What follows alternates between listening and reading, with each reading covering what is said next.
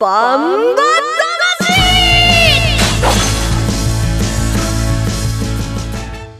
ジャガバンバ魂。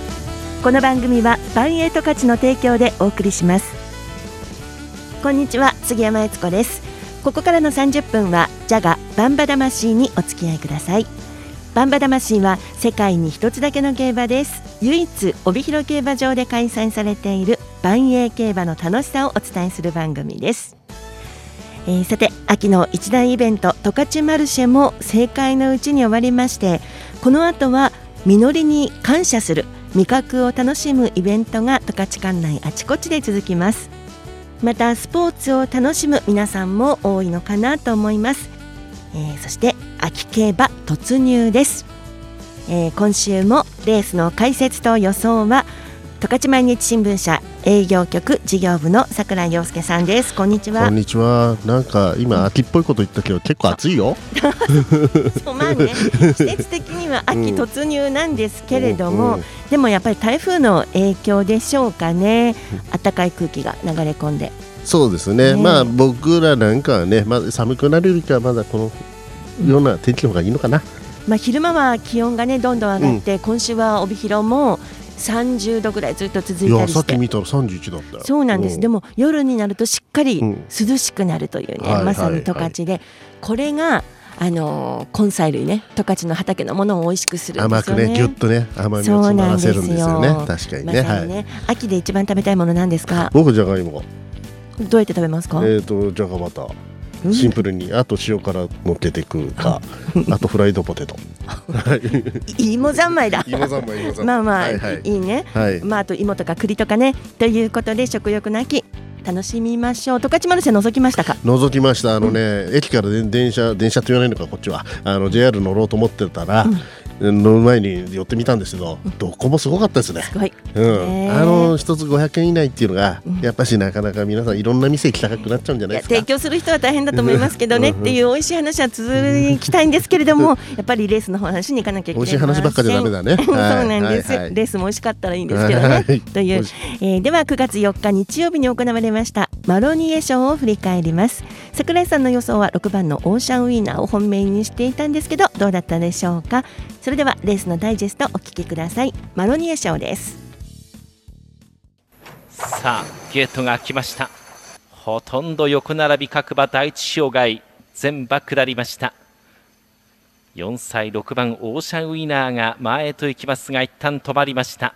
3番久々青のブラックが先行しますがこちらも一旦止まります。前半52秒で来ています。2番手以下集まってインビクタが直行気味に2障害を登っていきます。そして講師ハレガシー。コマサンブラック。さあ北北9番のインビクタが先頭で下っていく。前は間もなく残り20メートル。4番の講師ハレガシー先頭。2馬身リードですがじわーっと2番松風雲海その後ろ青のブラック。さあ残り10を切って4番の講師ハレガシー。並んできた2番の松風雲海ですがわずかにレガシか。9月4日日曜日に行われましたマロニエ賞の実況をお聞きいただきました、えー、お聞きいただきましたように結果としては1着4番甲州ハレガシー2着2番松風雲海3着3番青のブラック勝ちタイムは1分37秒6えー、このレースが行われました時の天候は晴れ馬場水分は1.2%でした。櫻井さん、まあ、終始展開の主導権を握ってね勝利と,、えーとね、有力馬がだいぶね結構山にねあの手こずってたところをすいすいとね勝ち切っちゃいましたよね。はい。そして人気を集めたというのか王者目白剛力が。うん。剛力はねちょっとパドック見ててやっぱり本当にいい時にに比べたらまだねやっぱ平行線っていうかまあ普通の出来だったかなという感じしました。普通。はい、あのやはりそうすると好調な馬が何とかいると、うん、やはり合力クラスになっても、あのなかなかね状態が上がってこないと勝ちきれないのかなと思いました。全体的には馬場水分が1.2%、うん、あのそこそこタフな展開タフな条件だったんで合力にはまあいい条件だったんですけど合力はまず体調面。で次あと青のブラック。青のブラックは休み明けの割にすごい元気よかったんで期待しててやっぱりまあ目標次先なんですけどちゃんと3着来ましたよね。そして僕の本命オーシャンウィナー、はい、これねやっぱしね休み明けこっちもすごい調子良さそうだったんだけどやはり強敵相手ってことなのと目標が次の銀河賞なんでやっぱし足を気持ちよく障害を超えてくるためながらのレースになってしまったのが範囲かなと思いますね。言い訳いっぱいしました、はい、言い訳とか範囲を述べてるようには思えないスルスルと喋りましたけれども、はい、はい。はい、回収率45.9%当たったか外れたかも言ってくれないのね。一点一点勝負だったからねこの間ね、ね、どっちも来ませんでしたね。どっちも3着に来なかったという最悪な結果でしたね。さすがの私もそこまで追い詰めることはできないというそ,、はい、そこで回収率を45.9%ということにしました。すいませんでした。乗ってくださって皆さん。はい。ということでした。元気出していきますよ、はい。えーと、先週そして先々週とフリーアナウンサー競馬実況でおなじみの矢野義彦さんをゲストでお迎えしてきました、えー、今週最後になります。コマーシャルの後フリーアナウンサー矢野義彦さんのお話です1トンを超える馬900キロの重り200メートルの戦い。残り10メートル8番の目白剛力先頭だ。一馬身とじわりと突き放して残りわずか8番目白剛力です。世界で一つだけの競馬帯広競馬場。バンエイト勝ち。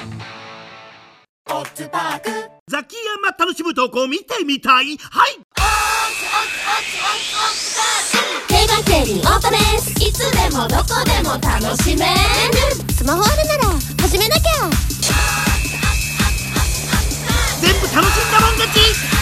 オッズパー農家から直送の新鮮野菜。地元素材のスイーツとこだわりのコーヒー。機能的でおしゃれなギアが揃ったアウトドアショップ。やっぱり食べたい十勝名物豚丼絶対行きたいショッピングモール。そこはどこ？帯広競馬場十勝村。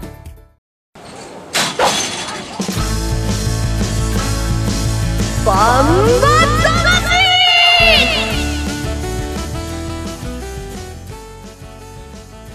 ジャガバンバ魂今週もスペシャルゲストをお迎えしています。今週が3週目になります今週もフリーアナウンサー矢野義彦さんお迎えしています。よろしくお願いします。よろしくお願いします。よろしくお願いします。では、えー、今週もプロフィールからご紹介いたします。フリーアナウンサー矢野義彦さんです。1960年10月21日東京都のご出身です。早稲田大学文学部を卒業後文化放送に入社。プロ野球などスポーツ中継のアナウンサーとしてご活躍をされまして1989年にフリーアナウンサーに転身されました現在はテレビ東京系ウィニング競馬に実況をはじめ司会解説でもご活躍です。また執筆家としての横顔もお待ちです。万栄競馬大ファンとして今週もよろしくお願いします、はい、よろしくお願いします。桜井さんも、はい、あの興味津々という。いや今週のテーマはなかなかね、あの、ね、僕もねあの好きなテーマなんで、はあ、はい。まあ一週目はあの万栄競馬との出会いなど、はいはい、そして先週は馬券の買い方、はい、予想の仕方で海外でも馬券を当てたっていう話を伺いまして。ですね、ブーでしたね、素晴らしい。で今週はですねあの最初に伺ったあの小さい頃の夢アナウンサーかもしくはあの鉄道が大好きでそうですね。鉄道の運転手さんになりたかった。あそう言われてみるとね運転手さんより前に車掌さん？あ。あのだから私のねそのアナウンスの原点は車掌さんのアナウンスです。車掌さんのアナウンスの真似してました。あじゃあ重なってますね。なんかこう鉄道とアナウンサーになりたかった夢が一緒に走ってた感じもします、ね、そういう感じですかね。ね。ね。だから今でも鉄旅をはい、あの車の免許を持ってないんで、はい、もう日本もそうですけど海外行ってもできる限り鉄道とバス、はい、そういうものを使っていこうとしてますんで。えーもう慣れたこう私たちはいつも車十勝って玄関から玄関先まで車っていう、えー、あの土地なんですけれども、えー、いざ公共機関に乗ろうとすると、はい、もうすごい時間調べたりとか大変なんですけど、その調べるのが好きです。よ あこことこここういうふうにいけるなとかね。うまくいったらもうすっきり。そうそうそう。海外なんか全然来ないところとかあるじゃないですか。それもちゃんとくぐり抜けるわけですね。そうですね、えー、じゃあもう日本全国鉄道も知り尽くしていらっしゃると思うんですけど、はいうん、今で一番好きな、まあ、鉄道なのか景色なのか好きなところあもうあのこの間2度目3度目の乗車になったんですけど、はい、あの島根の方に木杉線というね、えー、木材の木という字に「次」っていう字を書くんですけどそれを木杉って読むんですけど、はい、木杉線というあの途中にいわゆる三段式スイッチバックって言って、はい、坂を登ったり降りたりが鉄道は苦手ですから、はい、そこをまず行き止まりになってから折り返してまた行き止まりになったところを折り返してっていうスイッチバックって言われるんですけど それがあるところで本当にローカル線であの1日に何本しかないんですけど、えー、乗ってみたい。周りの風景もいいんですよ。本当に山里の風景でね。よく BS なんかで絶景で出てますよね、はい、松本清張の砂の器の、はい、舞台になったというかあの亀岳っていうところがあるんでそろばんとおそばで有名なところそこを通るんですけどその亀岳の駅の近所には砂の器のその日が立ってたりね、えー、するところなんですけどあの線はもう本当にローカル線っぽくていいですね。季節はいつ行ったらいいですか、えー、新緑の頃がいいかもしれないですね。あとはまあ、紅葉の時は乗ったことないんですけど、はい、紅葉の時もいいのかな。その鉄道の話もそうなんですが鉄道鉄道好きが高じて2018年に競馬と鉄道、うん、あの競馬場駅はこうしてできたという本を出されたんですよね。はい。はいこの書籍は2018年度の JRA 馬事文化賞も受賞されました。はい、すごい。あの東京の競馬場例えば府中の東京競馬場もそうです、はい、それから地方競馬でいうと大井競馬場もそうですけども競馬場前駅ってあるんですよね。うん。でやっぱりこう車じゃなくて、はい、いっぺんにお客さんが出入りするためには車だと混雑しちゃうんで電車で大量に輸送する鉄道で輸送するっていうのは昔から競馬とその鉄道っていうのはつきものだったんですよ。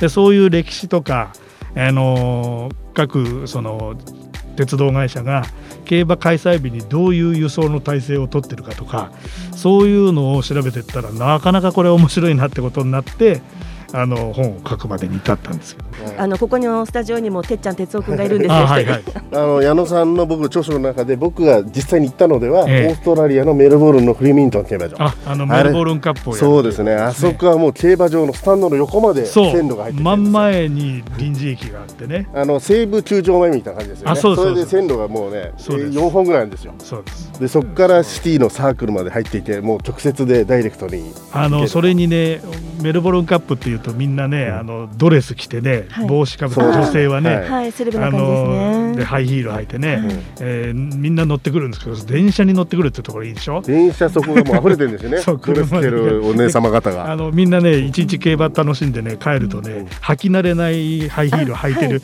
女の子たちはね、もう帰りそのハイヒール脱いで裸足で電車乗ってる。そうそうそう。あの辺が、あの辺がオーストラリアだなと思って。ワイン飲みまくってそうそうそうそう酔っ払っちゃって、矢野さん日本ではその島根のあの、ね、鉄道の話、はい、そしてメルボルンの話が来ましたけども、はい、北海道で思い出に残る駅って？あこれはねあのお世辞じゃないですけど昔の帯広駅ね。あの高架じゃないね。これいつだったかな？高架じゃないえー、平面を走ってた時の帯広駅、はい、あれ駅の駅舎の上にステーションホテルってあったでしょ、ありました。昔結婚式とかやったんですあやったんですか？あそこで結婚式私の結婚式じゃないですよ。あのあのホテルも泊まりました。なんか屋上に付け足して作ったようなホテルね。まだ士幌線とか走ってた頃ですか？あそうそう。あ士幌線は乗ってないな。士幌線のあの廃線の日に、ねそセレモニーにいたんですよね。あそうですあれ敗戦の時のあの雰囲気って独特ですね。ねあのーね、なんか涙が、まあ、てっちゃんがね葬式鉄っていうのがいるんですよね。はい、えー、だけどね、あの万栄競馬何年か前にね、あのー、配信になるかどうかって瀬戸際になったじゃないですか。はい、であの時はまだ今みたいにインターネットでどこにいても馬券が買えるっていう時代じゃなかったですよね。うん、でもあの逆に言うとそういう販路が広がればあの鉄道っていうのはそこに来て乗らないとダメで普段から乗ってる人が支えないとどうしてもやっぱり鉄道の経営って存続が難しくなるけど万栄競馬の場合には全国にファンを拡大すればね全国で馬券を買ってもらえればなんとか存続支えられるぞっていうような話を当時したことがある。鉄道と競馬そこが違うんだ。地方競馬はね。それを当時のあの砂川市長にもお話をしたことがあるんですけど、はい、本当に全国に販路が広がったらこれだけ今馬券が万円競馬の馬券が売れるようになったっていうのはねもうこれこそうるうるですよね。嬉しい話です、ね、やっぱし矢野さんとかがねいろいろもうあのルールをね開拓して皆さんに教えていただいたっていうのが貢献度高いんじゃないですか。だからもうあの全国に万円競馬ファンがいるし、はい、でそれが結構ねあのいろんなことを皆さんが覚えてくださってね。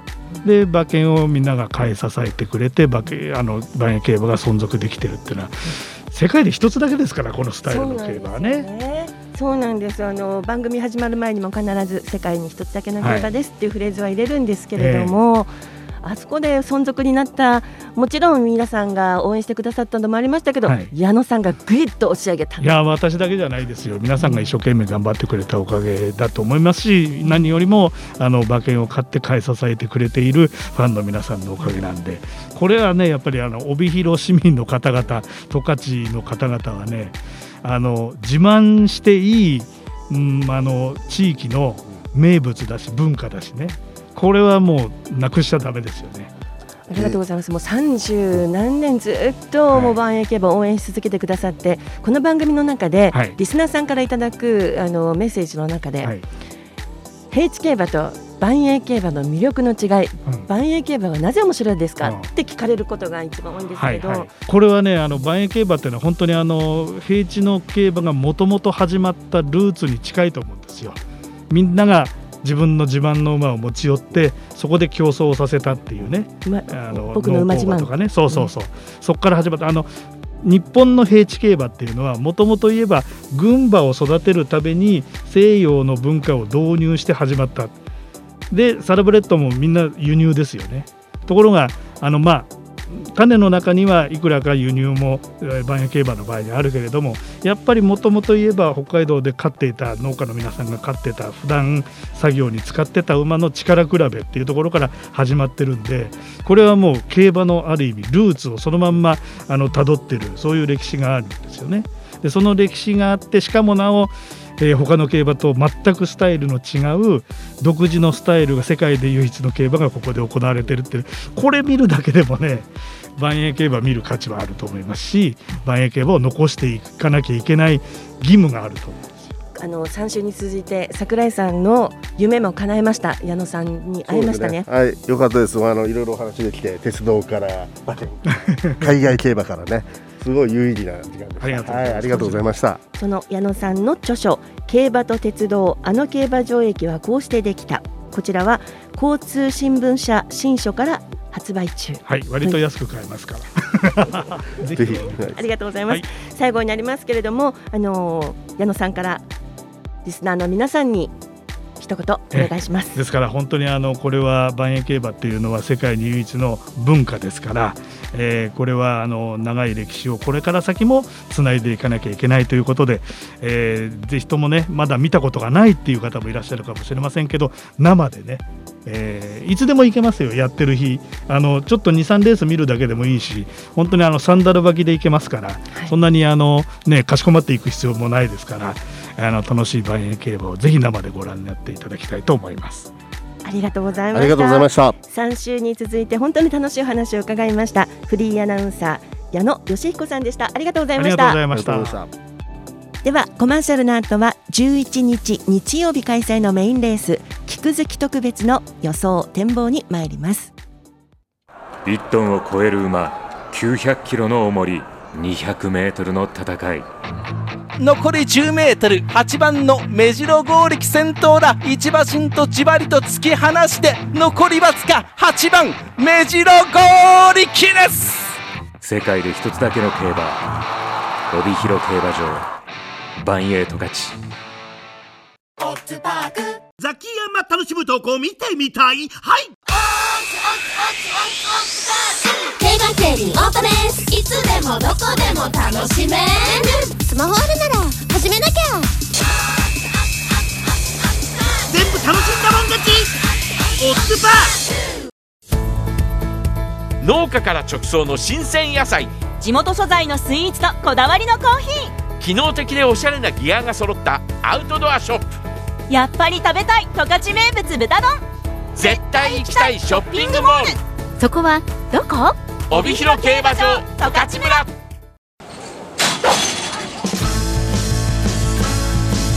バンバ